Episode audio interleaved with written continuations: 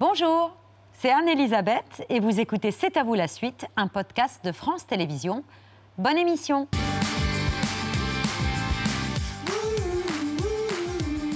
C'est à vous en direct jusqu'à 20h55 avec toute l'équipe. Émilie, Patrick, Pierre, euh, Mathieu et Mohamed. Et le fameux euh, point cuisson de 20h. Alors je vous préviens, tout est en place. Les aubergines ont été marinées, rôties, confites. On est bon, Christophe euh, euh, Dufossé, chef du restaurant. Christophe Dufossé, comme ça c'est simple. Une étoile au guide Michelin et propriétaire du château de Beaulieu à Bune, c'est dans les Hauts-de-France. Mais l'originalité de cette recette, c'est pas tellement les aubergines, c'est ce qu'on rajoute par-dessus. Et alors, c'est un truc que je n'ai jamais vu de ma vie, ce sont des fleurs de capucine. Fleurs de capucine, feuilles de Est-ce qu'on capucine. voit bien les, les fleurs de capucine Ah oui, ce ne sont que des feuilles de capucine. Que des feuilles de capucine. Les fleurs, on n'en veut pas, là. On n'en veut pas pour cette recette. On est dans le végétal. On va y rajouter des jolies pensées, Dépensées. du persil plat.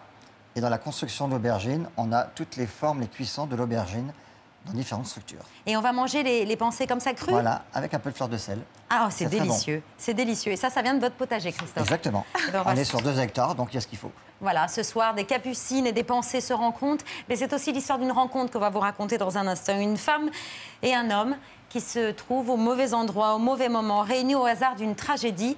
Un attentat qui rappelle l'attaque des terrasses du 13 novembre. Deux âmes abîmées qui vont se reconstruire ensemble.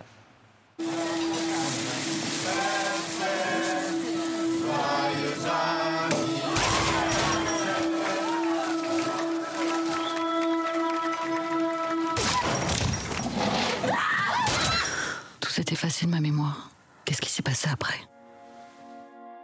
Le matin, très tôt, j'ai reçu un appel de l'hôpital. Tu avais été transporté, tu étais blessé. Je suis venu te voir. Je suis passé dans la rue du restaurant. Il y avait des fleurs et euh, plein de dessins d'enfants. C'était comme un couloir dans lequel euh, les gens défilaient. Est-ce que vous pouvez vous asseoir ailleurs? C'est là où mes parents étaient assis. Vous vous souvenez de moi? Qu'est-ce que vous faites ici, vous?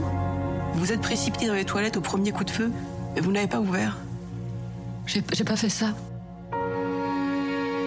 Il paraît que vous vous souvenez de tout ce qui s'est passé. Pourquoi vous voulez vous souvenir? Avant, je me demandais jamais si j'étais heureuse.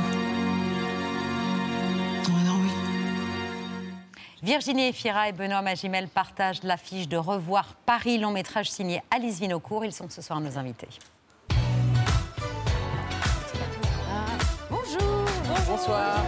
Bonsoir Virginie, salut, Benoît, ça va, Oui, un peu, hein, je peux là.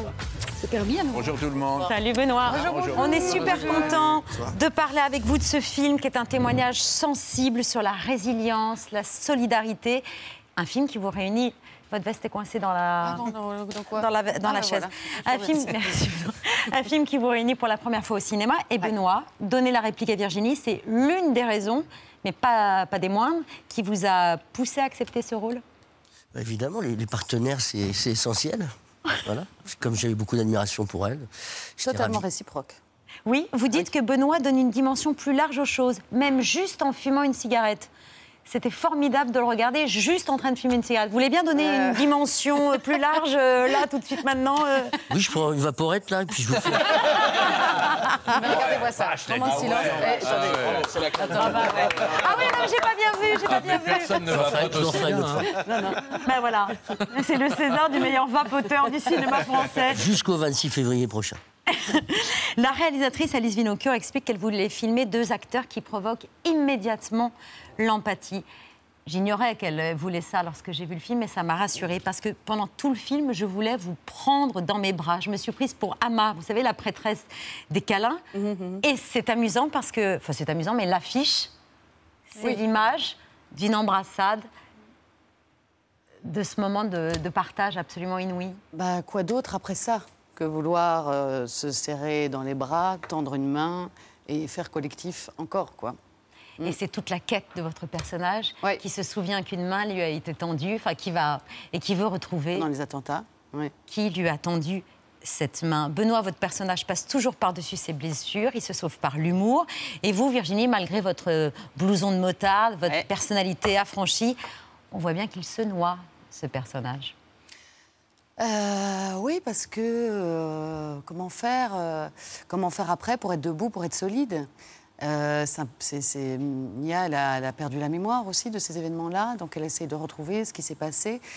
Les personnes qui partageaient sa vie avant, il y a quelque chose, il y a comme une distance qui s'est créée. C'est comme c'est un personnage qui revient du, du royaume des morts. hein. Et Elle est presque fantomatique. oui, cette ouais, Mia. oui, oui, oui, c'est oui, oui, c'est ça. Euh, ben, comment renaître à la vie, quoi. Et, c'est vrai que la rencontre avec euh, Benoît là-dedans, et plus largement avec une association de personnes qui ont vécu le même euh, traumatisme, est une aide possible pour remonter, pour trouver ce que nous avait dit une psychothérapeute qu'on a rencontré avant le tournage, le diamant dans le trauma. Exactement. C'est qu'il peut sortir quelque chose de bien d'un événement tragique. Je vois Benoît qui acquiesce à tout ce Oui. que dit euh, Oui. Virginie. Vous serez d'accord ce soir avec moi. Oui, oui, vrai. Absolument d'accord avec. On va longuement parler de Revoir Paris, signé Alice Vénocourt. Mais là, tout de suite, maintenant, c'est l'heure des infos express de C'est à vous. Première info express signée Patrick Cohen. Oui, je vais vous parler de Tom Cruise, qui a 59 ans, ce qui est jeune, et qui voit en pas, ce hein. moment Oui. Mission Impossible 9, car si j'ai bien compté, il y en a eu 8 jusqu'à présent, donc là c'est le 9e, et la production vient de poster une vidéo où Tom Cruise prouve à la fois euh, qu'il est jeune et que rien ne lui est impossible.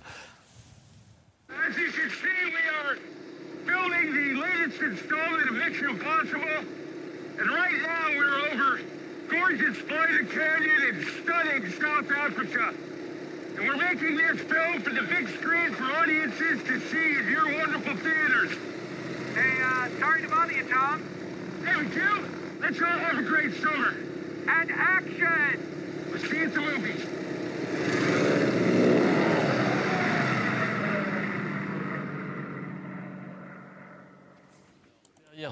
Dans le biplan jaune, je crois reconnaître le réalisateur Christopher McQuarrie. Euh, le, le coup, Vous avez de bons yeux, Patrick, hein. Si, si, si, on le voit derrière. Ah, Le coup de debout sur un biplan, euh, Belmondo euh, l'avait fait, je crois que c'était dans L'Animal euh, de Claude Zilli. Il racontait hier soir dans un doc qui est passé sur France 3 que c'était la, la cascade la plus ébouriffante qu'il avait jamais fait parce que debout sur un avion, on a les yeux qui sortent de la tête avec le, le- la force du, du- du vent et la puissance du truc. Mais là, franchement, Tom Cruise. Quand l'avion fait comme Et c'est même pas une scène du film, c'est pour faire la promotion. Oui, c'est une promo, mais je pense qu'il y a une scène Non, mais quand il forcément. parle là comme ça, c'est Oui. pas lui. Enfin, Ah, mais si, c'est lui. Il est, il, est, il est très bien harnaché, mais enfin, faut le faire quand même. Elle est hein. à la Glu 3. Non, non, non, mais honnêtement, je pense que c'est vrai. Émilie. Euh, moi, c'est une question que vous ne vous êtes pas forcément posée, mais euh, la réponse va forcément vous intéresser. Pourquoi Hillary Clinton ne porte que des tailleurs pantalons depuis près de 30 ans Il y a un, un échantillon, elle les a toute la collection. matin, je me demandais. On demandait. Et ben, elle a répondu à cette question lors d'une interview dimanche sur CBS News. A state visit to Brazil led to some compromising photographs. I was sitting on a couch and the press was let in. There were a bunch of them shooting up. Some of those photos were then used to sell lingerie. And all of a sudden, the White House gets alerted to these billboards that show me sitting down with, I thought my legs together, but the way it's shot, it's sort of suggestive.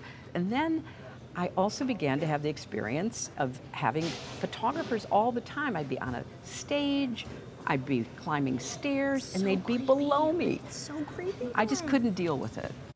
La photo utilisée pour euh, cette fameuse publicité de lingerie au Brésil, vous la voyez, elle est ici. Alors, euh, la publicité dit Monsieur le Président des États-Unis, vous n'imaginez pas ce dont une Dulorène, c'est la marque de lingerie, est capable. Et sur la photo d'Hilary, on le voit. Euh, pas très bien là, c'est en dessous, mais sous sa, sa- sa jupe, on aperçoit euh, sa Ouais, culotte. sa culotte, ouais, si, c'est si, on voit dessous. bien. Et chose qu'elle s'est jurée de ne plus jamais laisser faire. C'est pourquoi elle a pris la décision, donc courageuse, c'est ce qu'elle dit, de ne plus jamais porter de jupe. De loin, la plus grande révélation pour euh, sa fille, Chelsea Clinton, qu'on voit juste à ses côtés. Mais pour moi, la plus grande révélation euh, qu'elle ait faite, c'est celle qui va suivre juste après cet instant dans cette interview. gutsiest thing I ever did privately was stay in my marriage. It was not easy, and it was something that only I could decide. And then in my public life, running for president, I mean, it was hard. It was really hard. Donc la décision la plus courageuse, euh, gutsy en anglais, c'est d'être euh, resté marié avec Bill Clinton. Gutsy, c'est aussi Bah, euh, après les l'histoire de. Lewinsky. quoi. Oui, exactement. Exactement. Et, Oui. euh, et de, de suivre et de soutenir pendant toute la campagne politique. Oui, c'est vrai, euh, c'était courageux et assez classe. À fond Mm. Ouais. Courageux et classe. Moi, je vais vous parler d'une présentatrice euh, télé américaine qui a fait euh, un début d'AVC en plein direct. Elle s'appelle euh, Julie Chin. Elle officie sur une chaîne locale de l'Oklahoma. Elle présentait le journal absolument normalement lorsqu'elle a commencé à éprouver des, des difficultés à, à parler. Puis encore une fois, on est en, en plein direct. hein. Le débit, la prononciation, vous allez l'entendre. Elle s'excuse et elle passe la main. Écoutez. The Tulsa, our, the Tulsa Air and Space Museum is hosting a launch uh, today at the at the at the event. Um, the event features uh, live. Uh, I'm sorry, something is going on with me this morning, and I apologize to everybody. Let's just go ahead and send it on over to meteorologist Annie- Annie Brown. On passe à la météo, une attaque en direct, un accident vasculaire cérébral. Elle a témoigné ensuite en remerciant les, téléspectateurs et internautes de leur soutien. Jolie Chin va bien. Elle raconte avoir d'abord perdu partiellement la vision de l'œil. Sa main et son bras se sont ensuite engourdis. Selon les médecins, ce n'est que le début d'un AVC qu'elle a connu. Possiblement, précisément parce qu'elle a pu être soignée rapidement, d'où l'intérêt en fait de, bien connaître, c'est pour ça que je les répète trois fois, bien connaître ses symptômes, de savoir les reconnaître et puis de ne pas perdre de temps. Incroyable sang-froid. hein, de cette gestion du direct, Et euh, donc, c'est l'exemple, entre guillemets, à suivre. C'est Si vous- ces symptômes-là précisément, perte un peu de la vision, euh, des mots qui ont du mal à, à sortir alors qu'elle elle a un prompteur en face, elle, je comprenais pas, j'arrivais pas à les dire, ils étaient devant moi, Euh, et puis la moitié du, du corps un peu en- engourdi. Merci beaucoup pour ces infos express. Mais la pièce maîtresse Oui. À cette heure-là, c'est à vous, c'est l'œil de Pierre que j'ai eu le malheur de ne pas annoncer avant 20h. Mes excuses, Pierre. Les autres jours. Comme les autres jours, c'est l'œil de Pierre.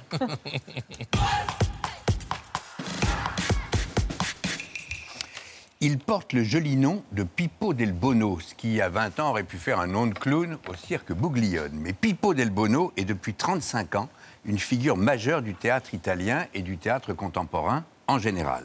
Cet homme de 63 ans, ce grand gaillard, doux et farouche à la fois, parle d'amour dans tous ses spectacles comme l'écorché vif qu'il est, il a perdu son compagnon très jeune, il est séropositif depuis des dizaines d'années et il a dû affronter de sérieux coups au moral. J'ai vu l'un de ses spectacles pour ma part en 2008, je n'en ai plus loupé un et il n'est pas question que ça cesse. Il commence ce soir à Paris au Théâtre du Rond-Point 20 représentations de sa dernière création, Amore.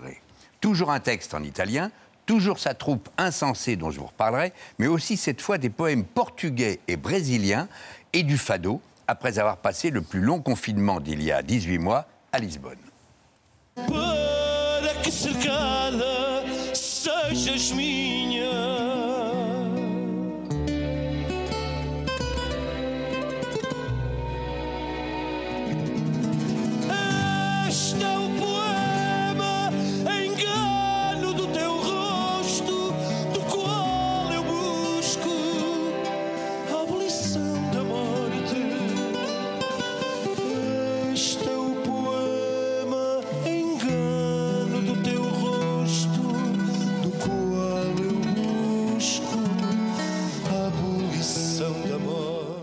Ces spectacles sont courts, une heure cette fois, mais franchement inoubliables, et aucun extrait, aucune bande-annonce n'est à la mesure de l'émotion, de la, de la beauté euh, et, des, sentiments qui chavirent à chaque représentation. Pippo dit, Pippo del Bono, dans un premier temps, nous, mettons nous nous mettons tous à la recherche de l'amour, et en essayant d'échapper à la peur qui nous assaille, on ne fait finalement que l'éviter. C'est le thème d'Amore.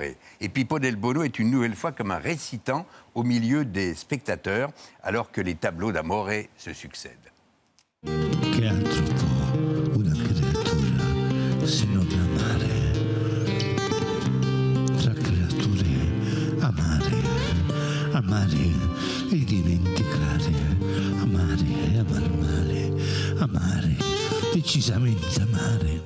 C'est au rond-point donc à Paris, et c'est une des dernières productions de Jean-Michel Ribes qui fait vivre ce lieu depuis si longtemps. C'est lui qui m'a fait découvrir Pippo del Bono. Et Amore est dédié à Bobo. Bobo, c'est l'acteur fétiche de Pi- Pippo del Bono, et il est mort il y a trois ans. Pippo l'avait rencontré dans un hôpital psychiatrique où il luttait contre sa dépression. Bobo est microcéphale et sourd-muet, destiné, disaient les médecins, à être un éternel enfant. Il consolait Pipo par de petits cris affectueux. Bobo était depuis 40 ans dans cet hôpital psychiatrique. Et quand Pipo Del Bono a quitté les lieux sur sa Vespa, Bobo est monté derrière lui.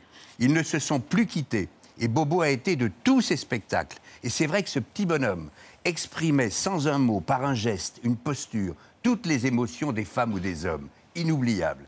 La troupe de Pipo Del Bono reste encore composée de beaucoup de ces personnages rencontrés à l'hôpital psychiatrique. Mais regardez cet extrait par exemple de La Gioia, spectacle de 2018, le dernier avec Bobo, que vous reconnaîtrez grimé et costumé.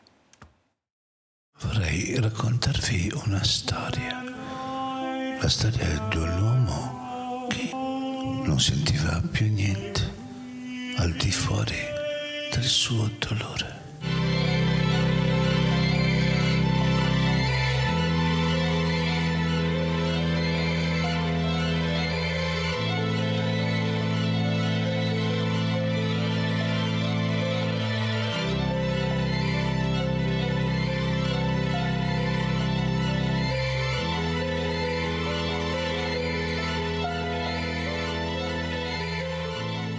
Voilà, si vous êtes parisien, essayez d'avoir quelques-unes des places qui restent pour Amoré. Sinon, je vous préviendrai un peu plus en avance pour le prochain spectacle. C'est du 6 au 18 septembre au Théâtre du Rond-Point. Merci beaucoup.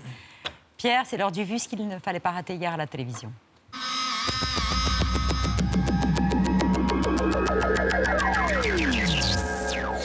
J'ai décidé pour ce rendez-vous hebdomadaire qui a priori sera le nôtre d'élire chaque lundi le connard ou la connasse de la semaine. Euh, et je me Ah, suis il se donné Dans la catégorie connard. Non, non, et je me suis, je me suis lancée, enfin je me suis donné comme défi d'essayer de le ou la défendre du mieux que je peux. Le connard donc de la semaine semble tout trouver. Euh, alors j'ai choisi le terme connard, mais on peut tout à fait varier les plaisirs hein, en fonction du, du degré de la bêtise commise. Nous sommes donc clairement ce matin sur un gros fils de... Pardonnez ma vulgarité, ça ne se reproduira plus, je vous le promets. Euh, restez avec nous. Restez avec nous, il serait de toute façon inutile de changer de chaîne. Les minicums ne sont plus diffusés depuis 2002. Mohamed Laouaj Boulel. Aucun effort euh, de fait sur la prononciation de son nom. En même temps, en a-t-il fait, lui, pour respecter le code de la route? Je ne crois pas. Amateur de salsa et de musculation. Pour l'instant, pardonnez-moi, mais ça ressemble quand même beaucoup à mon homme idéal. Hein, Il semblerait qu'on soit sur un portrait de petit Ricky Martin de la Côte d'Azur, on valide. Il buvait de l'alcool, se droguait, ne jeûnait pas, mangeait du porc et ne priait jamais, comme moi. Tout comme moi, pareil.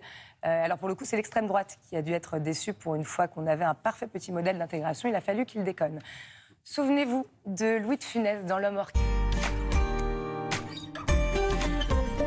La direction de France Télé et les équipes de Télématin regrettent qu'une chronique à vocation humoristique ait heurté à juste titre de nombreux téléspectateurs. Nous présentons nos excuses et exprimons notre solidarité avec les victimes de l'attentat de Nice et leurs proches. Un homme, seul au milieu de l'océan, à la dérive. Avec pour seule embarcation ce congélateur, flottant sur l'eau presque comme par magie. De l'eau, j'ai besoin d'eau.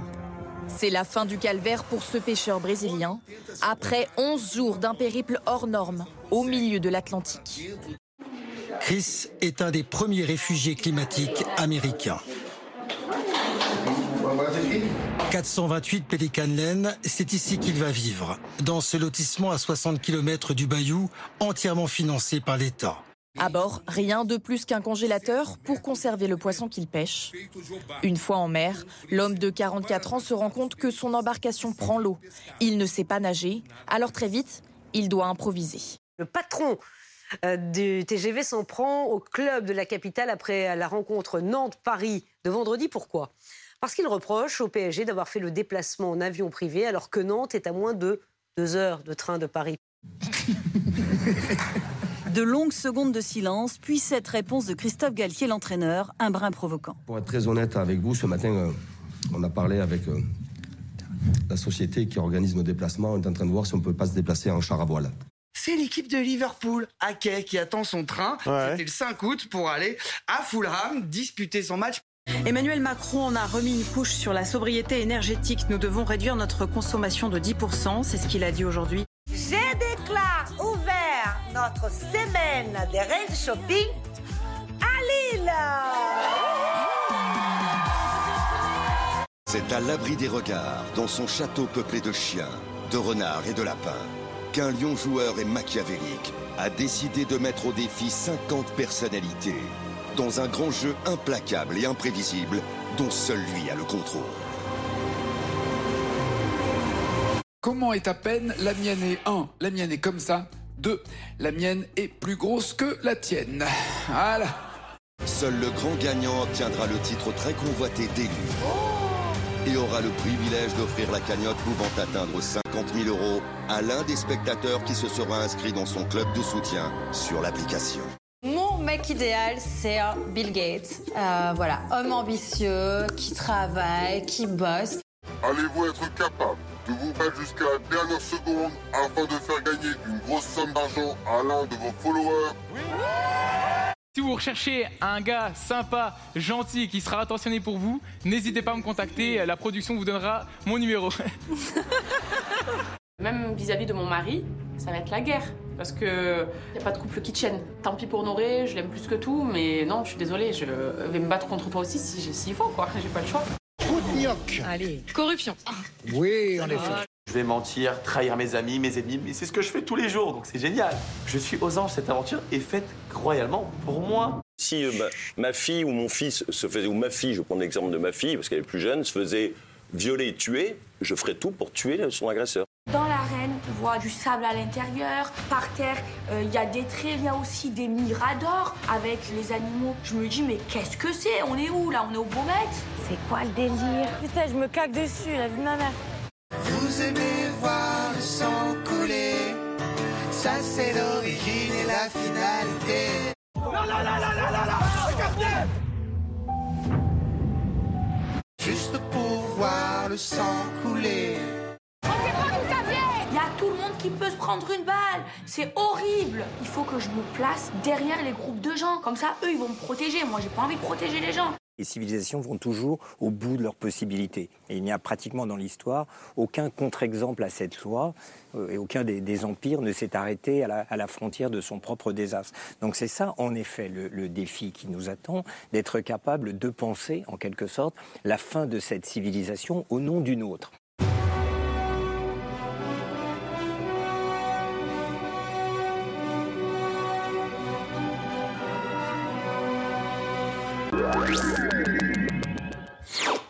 Voilà pour le vu du jour. Que s'est-il passé ce soir-là? Mia était au mauvais endroit, au mauvais moment, victime d'un attentat qui a la forme d'un qui a la forme d'un trou noir dans sa mémoire.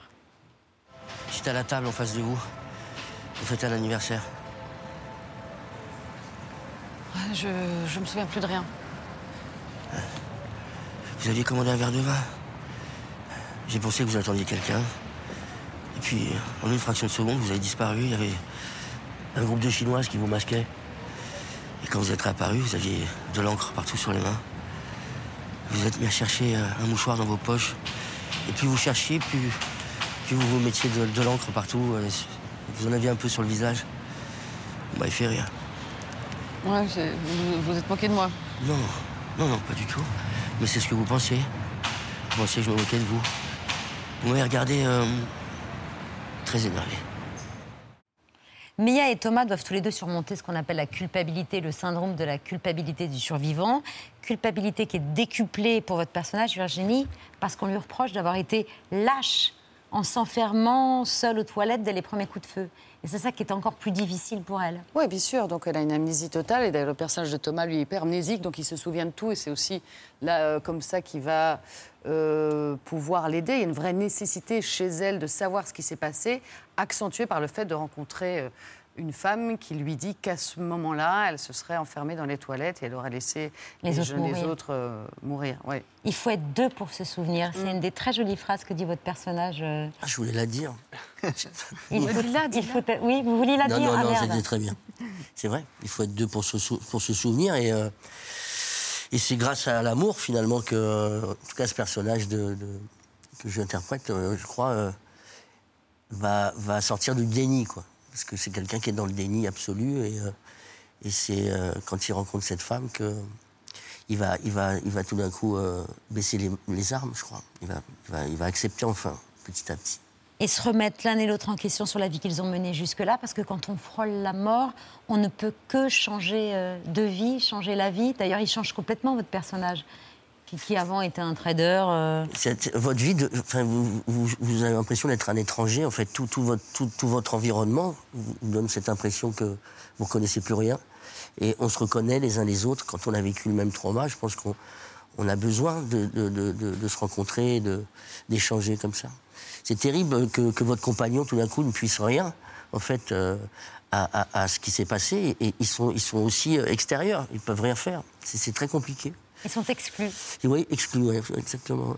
Le moment de l'attentat n'est vu que par votre regard, Mia. On ne voit pas le visage euh, Mia, enfin, Virginie. Joli. On ne voit pas le visage du terroriste. Euh, euh, le frère d'Alice Vinocourt a survécu à la, à la tuerie du Bataclan et lui disait qu'un attentat était irreprésentable. Et cette distance avec les attentats du 13 novembre, elle était nécessaire.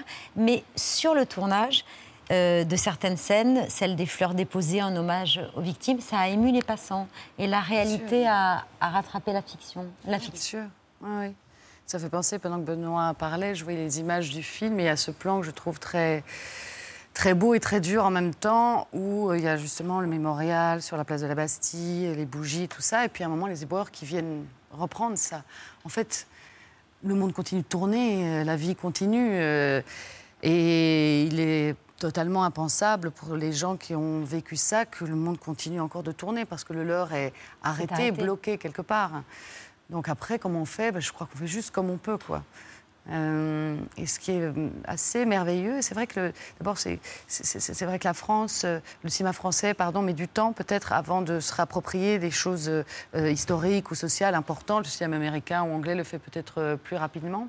Et ce qui était important par rapport à ça, c'était d'avoir un regard comme celui d'Alice, et le regard unique, d'Alice, qui avait un soin, une précaution énorme en tant que cinéaste, en tant que, en tant que femme et en tant que, que, que- que sort de, de- de- de quelqu'un qui avait connu ça, de garder tout le temps et toujours une dignité, une pudeur et un regard qui était juste par rapport à ça. Et ça, c'est vraiment, je trouve, que ce qui qualifie le film et qui le rend assez grand. C'est vrai. hein. Et puis ce ce naturalisme, euh, vous êtes Oui. à l'os, vous êtes peu Oui. apprêté. Ah oui, c'est Et en permanence, c'est très beau parce que ça vous rappelle, ça nous rappelle à nous tous euh, des visages de proches qui ont connu un drame et qu'on a vu dans cet état nu et, et dramatiquement beau. Et franchement, ça c'est vachement réussi. Film d'Alice Vinocure, vous avez l'une et l'autre été euh, dans votre vie, dans votre carrière, magnifiquement dirigées par des femmes. Vous avez une réalisatrice en commun aussi, Rebecca Zlotowski, qui Oui. vous a dirigé euh, l'une euh, et l'autre. Euh, vous, euh, Benoît, Emmanuel Berco, trois films, hein, La fille de Brest, euh, La tête haute, qui est formidable de son vivant, euh, Nicole Garcia, Diane Curis. Il y a un regard...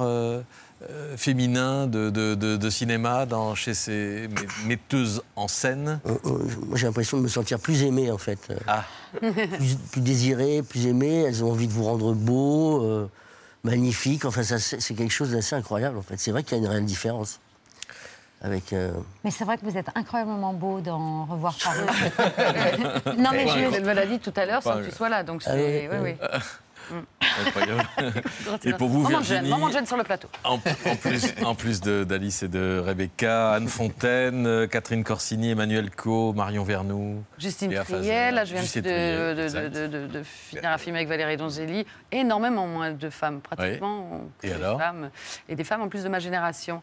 Et alors, euh, non, ce que, ce que ça raconte, c'est qu'en tout cas, il y a euh, euh, beaucoup plus de femmes dans le cinéma de- qui réalisent. Non, mais c'est vrai, qui, sur les films d'auteur, hein, peut-être pas sur les gros budgets, tout ça, où là, ça reste encore une question, Ouais. mais beaucoup plus de femmes dans le cinéma français. euh, et, et- et que, du coup, on a des récits euh, différents, je crois aussi. Et moi, oui, je trouve ça super parce qu'en général, c'est comme si on était une sorte de prolongation de fiction euh, d'un récit. Bon, je trouve que c'est important, les récits qu'on choisit en tant qu'acteur, euh, que ce soit des récits contemporains, d'une certaine vision du rapport homme-femme, une certaine vision de notre époque aujourd'hui, et, et- et d'être. euh, bah, pouvoir travailler avec de celle différentes qui est derrière la. Caméra. Oui, oui, oui. Mais de nouveau, sur le féminisme et tout ça, je pense que parfois, moi, j'ai lu des choses écrites par des femmes que je trouvais pas du tout féministes Ah oui, et des oui, choses. Ah, il y a des hommes qui ont un regard euh, qui est absolument merveilleux. On ne choisit pas Bon, et son for- film par le sexe du réalisateur. Oui. Absolument. Et forcément, vous avez lu dans le journal du dimanche Ah hier oui, ce que ça, pensent de vous ceux et celles, pas seulement des femmes, donc, qui vous ont dirigé. Euh, Verhoeven, euh, une plastique contemporaine, Alice Vinocourt, j'admire sa prise de risque. Rebecca Zlozowski, elle porte en elle tous les genres, euh, je peux continuer. Oh là là. Euh, Justine Triette, elle aime vraiment la mise en scène. Beaucoup de, de compliments Oui, et bah, c'est de- pas le genre d'article où on va dire, mais quand même, elle est un peu chiante. Et... Oui, Ah, mais enfin, bon, ils sont obligés à rien. là, Ils ont des Non, non, non, non, non, j'ai payé personne. J'ai même découvert l'article une fois qu'il est sorti. Je trouve ça très sympathique. Elle réfléchit, elle propose, elle contredit, c'est ce que, c'est Oui. ce que raconte Justine Trier. Oui. Elle dit aussi qu'elle aime Madame Traviole. Hein. Elle aime bien. Ouais, j'ai lu ça. Ouais, elle aime bien. Ah oui. Ouais. Euh, et vous aime aimeriez un jour passer Ouais. à la mise en scène Tout. Comment Moi Oui. Si vous contredisez, si vous réfléchissez, si vous proposez. Ah, non, mais euh, alors oui, oui, mais on peut être un acteur qui s'intéresse très fort à la mise en scène, parce que c'est quand même ça un peu l'intérêt du cinéma par rapport à d'autres types de productions, où on y réfléchit moins, quoi. Euh, mais non, je crois que j'aime trop la mise en scène, c'est-à-dire un rapport direct à l'image. Le scénario filmé, ça m'ennuie un peu. Et ah, j'ai l'impression qu'il faut un bagage pour ça. Il y a certains films d'acteurs qui sont intéressants, même si c'est si c'est presque un peu expérimental comme ça. Ou sinon, il faut. Non, je pense que ça serait pas, pas, pas, pas maintenant. Et toi? Ouais, ouais, j'aimerais beaucoup aussi. Ah ouais? Ah ouais? Mais du coup, vous filmeriez des hommes ou des femmes? Je sais pas. Tout. Des animaux. Benoît, on l'a dit, euh, beaucoup de femmes vous ont récemment dirigé euh, dans des films, et cet été, on a eu le plaisir de vous voir dans un long métrage d'un homme, Quentin Dupieux, qui a longuement affiché votre virilité. Et la dernière fois, tu me demandais ce que c'était qu'un homme. Bah, pour moi, c'est ça. Tu vois, pour commencer, déjà, bah, un homme, c'est quelqu'un qui doit savoir euh, manipuler les armes à feu. Bah, si. Et de toutes les tailles. N'importe quoi. Ah, si. Regarde bien, mon pote. Tu vas comprendre. Regarde bien.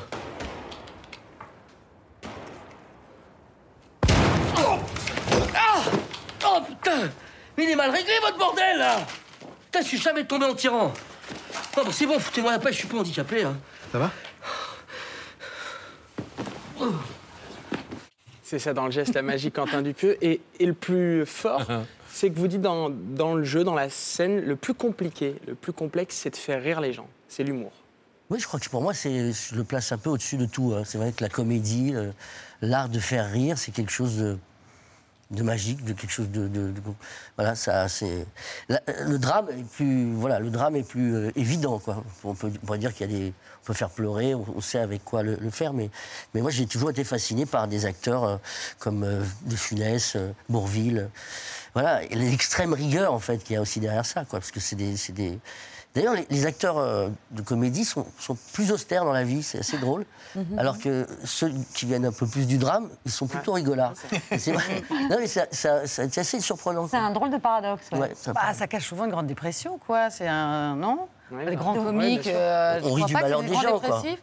Non, mais. C'est euh, des tristes. Jim Carrey, tout ça, Adam Sandler, qui sont des génies aussi. euh, Enfin, je sais pas, mais c'est souvent un truc qu'on met devant pour cacher. euh, Robin Williams a été Robin Williams, qui est grand dépressif de. grand dépressif, du- acteur du de, cinéma génie américain. total. Ouais. Ouais. Mm. Bon, pas tous. Hein. Ouais. Je veux pas. hein, Excusez-moi, il y en a certains qui ne le voient pas comme ça. Non, mais c'est vrai, c'est vrai. En tout cas, c'est vrai que pour moi, c'est un peu euh, quelque chose de. euh, quand j'ai vu la, la projection du film de Dupieux, de d'entendre les gens rire, c'est Ouais. quelque chose d'extraordinaire. Voilà. Je me demandais pourquoi j'aimais Virginie depuis le premier jour. C'est en fait c'est la dent de Ah, Traviole. ça, parce que que c'est comme Audrey Hepburn. là. C'est comme Audrey Hepburn. Ah bon, elle avait, une- elle avait Ah quelque oui, chose de elle a- travers. la même, la même. Ah bon Bah oui, voilà mon petit bonhomme. Ah bah voilà. Eh oui. Ah bah. Revoir Paris était présenté à la quinzaine des réalisateurs euh, au mois de mai dernier à Cannes. On ne pouvait pas passer à côté de vous au Festival de Cannes. En plus des deux films présentés, Revoir Paris et Don Juan, vous étiez tout simplement maîtresse de cérémonie. Vous êtes venue Et, me rejoindre sur scène. Vous avez fait fondre tout le monde aux côtés d'un amoureux fou du cinéma, Vincent Delair. Ah ouais, c'était bien. Que je t'aime, que je t'aime, que je t'aime, que je t'aime, que je t'aime, que je t'aime. Que je t'aime, que je t'aime, que je t'aime. Que je t'aime, que je t'aime, que je t'aime. Merci beaucoup, Vincent Delerme. Vous aviez Bravo. plus le trac Ah avant de ouais. chanter ou avant de lancer euh, Non, mais là, on pourrait croire que c'est un récital. Et franchement, quand- si on fait un récital, il faut choisir quelqu'un d'autre que moi. C'était juste un petit interlude musical euh, Oui, dans mais c'était l'ensemble. joli. euh, Oui, c'était joli. Oui, mais vous et Vincent Enfin, avez presque réussi à faire chanter la salle. Mais non, mais c'est Vincent, il a, mais- lui, oui, mais lui voilà. aussi, il est drôle. hein. Ben, bien Il sûr qu'il est drôle. Ah à- oui, il est vraiment ouais. drôle. C'est un chouette souvenir. Euh, vous, en montant sur scène en maîtresse de cérémonie, que vous avez magnifiquement assumé, euh, vous vous êtes souvenu de votre premier voyage à Cannes quand vous étiez descendu pour trouver du financement pour un film improbable? Non Euh, bah, si, bien sûr. Euh, parce que justement, là, j'avais le trac euh, quand même avant de monter sur scène. Pas avant de chanter, là, c'était, passé, mais avant de monter sur scène. Donc, je diminuais l'importance des choses en me disant, ah, c'est bon, tout le monde s'en fout, ça va aller. voilà. Et après, je me dis, non, je peux pas trop diminuer les choses. Il faut aussi que je me souvienne que pour moi, à un moment, c'était important, j'aimais Bah oui. Et donc, euh, et puis surtout, j'ai tout un moment j'allais à Cannes et où je me faisais vraiment refuser de partout. Quoi. Je veux dire, même dans les soirées les plus pourries, on voulait euh, pas de moi. Et donc, oui, à un moment donné, je participais à un film belge, mais un film belge qui n'a Ouais. jamais euh, existé. C'était, c'était plus un film avec des gens qui faisaient des combats. Ils faisaient bien les combats, mais ils jouaient comme des pieds. et moi aussi, on faisait des photos de tournage avant même qu'il y ait un scénario. Enfin, tout ça était un peu nul. Et on logeait dans un camping à côté, mais on faisait quand même un peu les malins en arrivant. Ah non, non, non. euh, oui, oui, je me suis souvenu de, de- de moments d'humiliation. Tout ça quoi. revenait. Ah oui, oui, il faut Eh pas oui. les oublier, ces moments-là. Non, mais faut chemin- même les chérir, quelque part. Ouais, puis on savoure le chemin parcouru. Ouais, c'est c'est difficile de ressentir une émotion réelle de ça, de se dire ah on peut pas avoir sur soi-même un truc oh quel chemin parcouru. Ah, je- non, on n'a pas. Mais euh, non mais c'est vrai. Mais euh, ouais parce qu'il y a aussi un truc marrant aux portes qui sont fermées parce que du coup on trouve des chemins un peu annexes, euh, tout ça. C'est comment trouver du plaisir quand les chemins sont ouverts aussi quoi. Et puis on Euh, n'oublie pas que c'est à Cannes que Benoît a eu l'un de ses premiers prix d'interprétation Bah oui. pour euh, la pianiste de Michael Haneke. eh oui. Revoir Ouais. Paris, c'est dans les salles mercredi. Euh, on ne peut que recommander d'aller voir ce film Ah oui, alors. euh, bouleversant avec deux acteurs qui excellent, vraiment. C'est vraiment été de trop, qui excellent. Point. Non. Zoé Bruno, j'étais à ça. Et on va... J'étais à ça. Et salut Mon fils est au potentiel, tu te rends compte, il est surdoué Bah oui, comme le mien. Ah bon Pourquoi tu me l'as jamais dit? Ah oui, j'avais oublié. Je peux te dire que moi, j'oublierai jamais. On avait des doutes euh, depuis le début de l'année, donc on lui a fait passer un test. Et tout porte à croire que votre fils. C'est mon bébé. C'est moi qui l'ai fait. Je sais pas si vous vous rendez compte, mais ah là là En fait, c'est pas forcément un cadeau. hein. Genre Tu sais, mes enfants, moi, même idiots, je les aurais aimés de la même manière. Bah pas moi. Moi, je suis fière qu'ils soient pas cons. Vous m'écoutez? J'ai une grande nouvelle. Ouais, on est là, on t'écoute, toi, qu'est-ce qu'il y a? Victor est au potentiel Mais non Mais ouais HPI HPE HPI HPE Oh, potentiel Vas-y, Victor C'est ça que t'es bon Vas-y, Victor Les amigots, je vous rappelle. C'est souvent génétique. Génétique? Mais il faut que je fasse le test, moi aussi. Ah non, ça, c'est bon. Bah, si. Si, c'est génétique. J'avais l'impression qu'elle me prenait pour une débile. Oh, ma chérie. Mais quoi, ma chérie? Tu veux pas me dire que tu l'as pas fait, le test, toi? Pourquoi? Tu l'as vraiment fait, toi?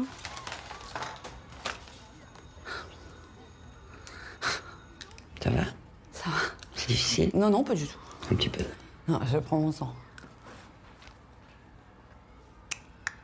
On range les smartphones.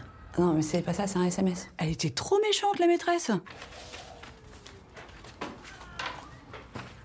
Mais c'est dingue. C'est pour ça que personne me comprend. C'est pour ça que j'étais nulle à l'école. C'est pour ça que j'avais pas de copains.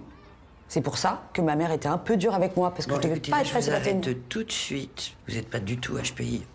Enfin, bon, j'ai pas fini de corriger, mais là, c'est sans appel. Du tout, du tout. Du tout, du tout. Oui, bon, bah, c'est bon, j'ai compris. En revanche, concernant votre fils, il va falloir l'accompagner. Et ça va pas être facile pour lui. Moi non plus, je suis pas HPI, c'est pour ça que je t'en avais jamais parlé. Oh, mais c'est génial Je suis trop contente que tu sois conne, toi aussi En attendant, moi j'ai regardé les résultats du test et j'étais à ça d'être HPI. Virginie, Benoît, bienvenue à la table de C'est à vous, aux côtés de Benjamin Villepied, qu'on est ravis d'accueillir ce soir. Bonsoir, euh, cher Benjamin. On parle dans un instant du Roméo et Juliette, très moderne, que vous chorégraphiez avec votre compagnie pour la scène musicale. C'est à partir du 15 septembre prochain.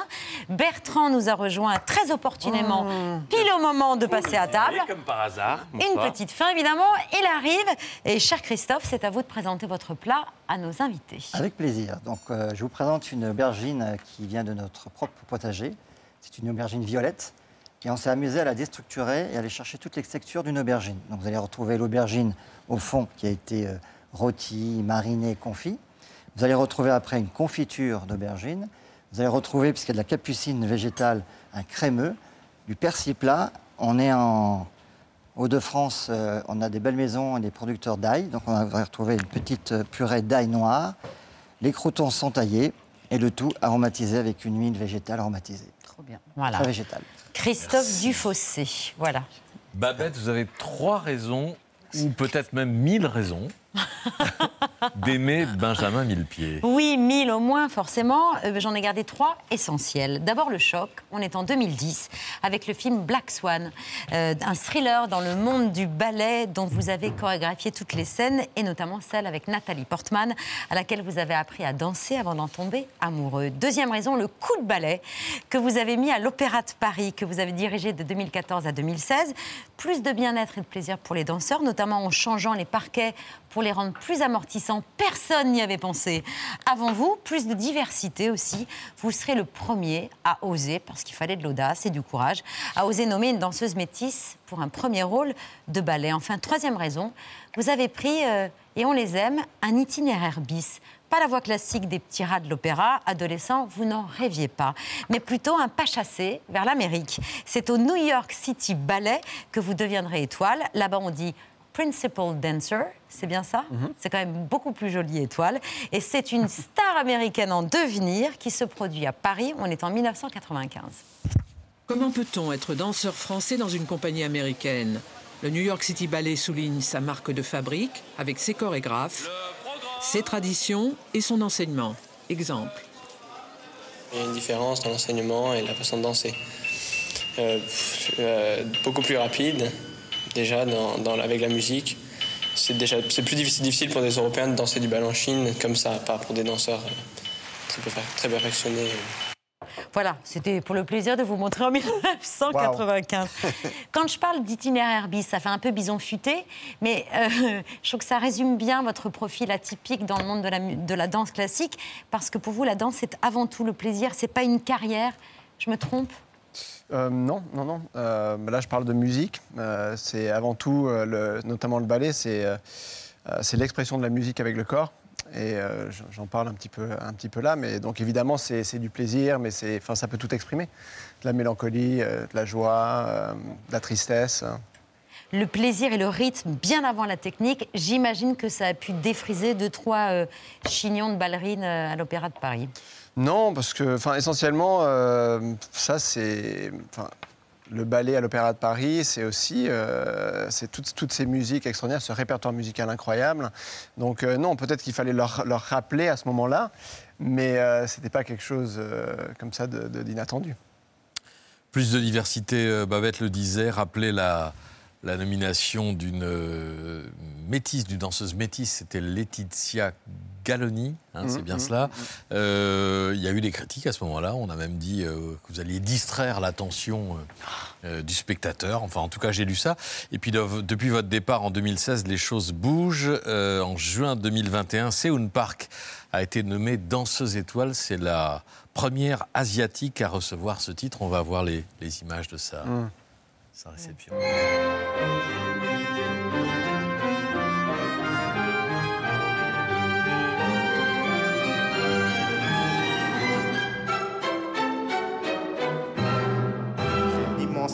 De nommer mademoiselle Seoun Park danseuse étoile.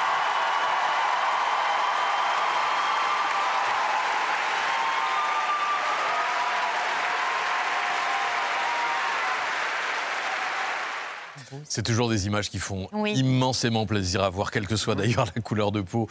Mais euh, l'opéra de Paris, se- se- vous l'avez vu évoluer, il se- il s'ouvre, il se diversifie, il se. Oui, oui, oui, c'est c'est le plus beau cadeau, je crois, d'avoir euh, commencé à évoquer des choses importantes. euh, tout simplement que la danse, c'est euh, c'est l'expression de. On a envie de voir des gens différents en scène, on a envie de voir des types d'expressions différentes. C'est ça qui fait la richesse en scène. Euh, et effectivement, d'avoir un peu lancé des élans comme ça et de voir que ça continue, c'est le plus beau cadeau. Euh, Et finalement, cette envie, après la rigueur de l'opéra, cette envie encore plus de liberté, vous l'avez dans votre compagnie LA Dance euh, Project et ses 18 danseurs. et cette liberté et cette volonté de voir toutes les formes d'humanité, ben, on, la, on la trouve dans votre nouvelle création urbaine et contemporaine de Roméo et Juliette. Oui, oui, oui. Euh, c'est vrai que bon, je choisis, euh, je prends le temps de choisir mes danseurs. On a, on a un groupe de danseurs vraiment euh, éclectique et euh, moi je pense que chacun attire le regard pour des raisons différentes. Et ensuite, ce, ce désir de faire un Roméo et Juliette ou aussi par respect euh, du fait que j'ai des danseurs, c'est l'époque dans laquelle on vit, avec des orientations sexuelles différentes, et de dire on va faire Roméo et Juliette avec deux femmes, mais on va aussi faire Roméo et Juliette avec deux hommes, pas simplement euh, le représenter de manière conventionnelle avec Et un autre femme. soir, un homme et une femme. Voilà. Et ça changera tous les soirs. Ça change, ça change tous les soirs, oui. Et la fin ne change pas. La fin ne change pas. Mais c'est, euh, moi je trouve ça magnifique parce que c'est, vous l'expliquez tellement évidemment simplement que c'est extra. Oui, c'est, et, et- et par ailleurs, comme c'est une, une production quand même qui n'est qui est pas conventionnelle, puisque c'est- il y, a de la- l'action en scène, mais j'utilise la caméra, il y a du, cinéma en direct, hein, on a une, une- une image qui est d'une d'une quali- qualité cinématographique, mais sous l'œil du spectateur, euh, la caméra va quitter la scène. Euh, même euh, quand on a dansé à Fourvière au mois de juillet, carrément, la- la on est parti au lointain. Euh, vous voyez les, les danseurs partir, partir, partir, et on vit le pas de deux euh, sur un écran de cinéma. Donc on passe vraiment de la- de- du cinéma à la danse en scène de manière totalement organique. Et on, on est dans l'intimité, dans une intimité qui n'est pas la même que celle de la scène, puisque avec la caméra, on peut aller très proche dans le détail. Dans le... Et donc, euh, voilà, on, on est confronté à, quelque chose qu'on n'a pas l'habitude de voir. Et euh, moi, ça me, ça me surprend à chaque spectacle. Et sur la scène musicale, ça va vraiment être l'écrin qu'il faut pour cette création-là. Oui, parce qu'on a, on a, on a des espaces qui, qui- qui se prêtent vraiment. Euh, enfin, on l'avait, on l'avait dansé euh, au Walt Disney Hall à Los Angeles. On a fait une- une- une- un extrait de- du Roméo et Juliette dans le, le bâtiment de Frank Gehry, et, euh, qui par ailleurs a des jardins, puis les, les- ces, ces sculptures, les sculptures du building, c'est à l'intérieur, à l'extérieur. Et c'était une manière aussi au de, de faire vivre aux spectateurs ce bâtiment qui est d'une d'une richesse archite- architecturale euh, d'une nouvelle manière. Frank Gehry était très heureux de, de ce spectacle. Et puis la grande nouvelle, c'est que vous, a- vous avez annoncé que vous allez danser à nouveau, alors que vous êtes chorégraphe depuis 10 ans.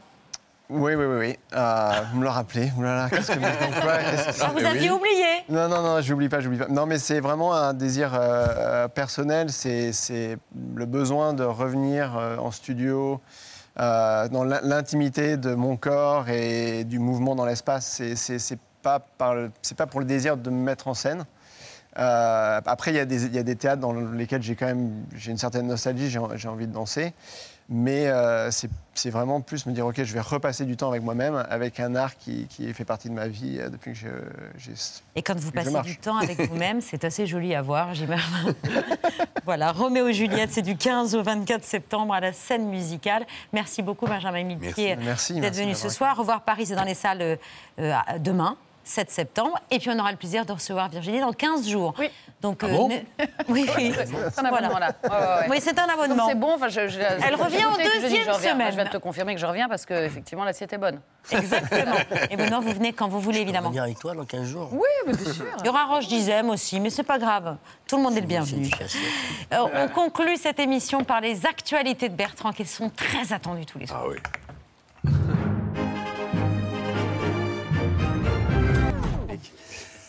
Bonsoir à la une de ce 6 septembre. Euh, pff, bah, au train où va l'actu, je pense qu'il va falloir commencer à classer tout ce merdier. Vous l'attendiez les petits clous, c'est l'heure du top polémique.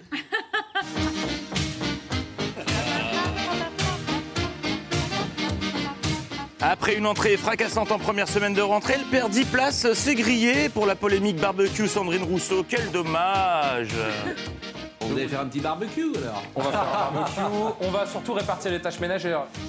Il reste stable, mais attention à la chute. À la troisième position, c'est la polémique Pogba. Un marabout qui est avec nous, c'est le professeur Lima.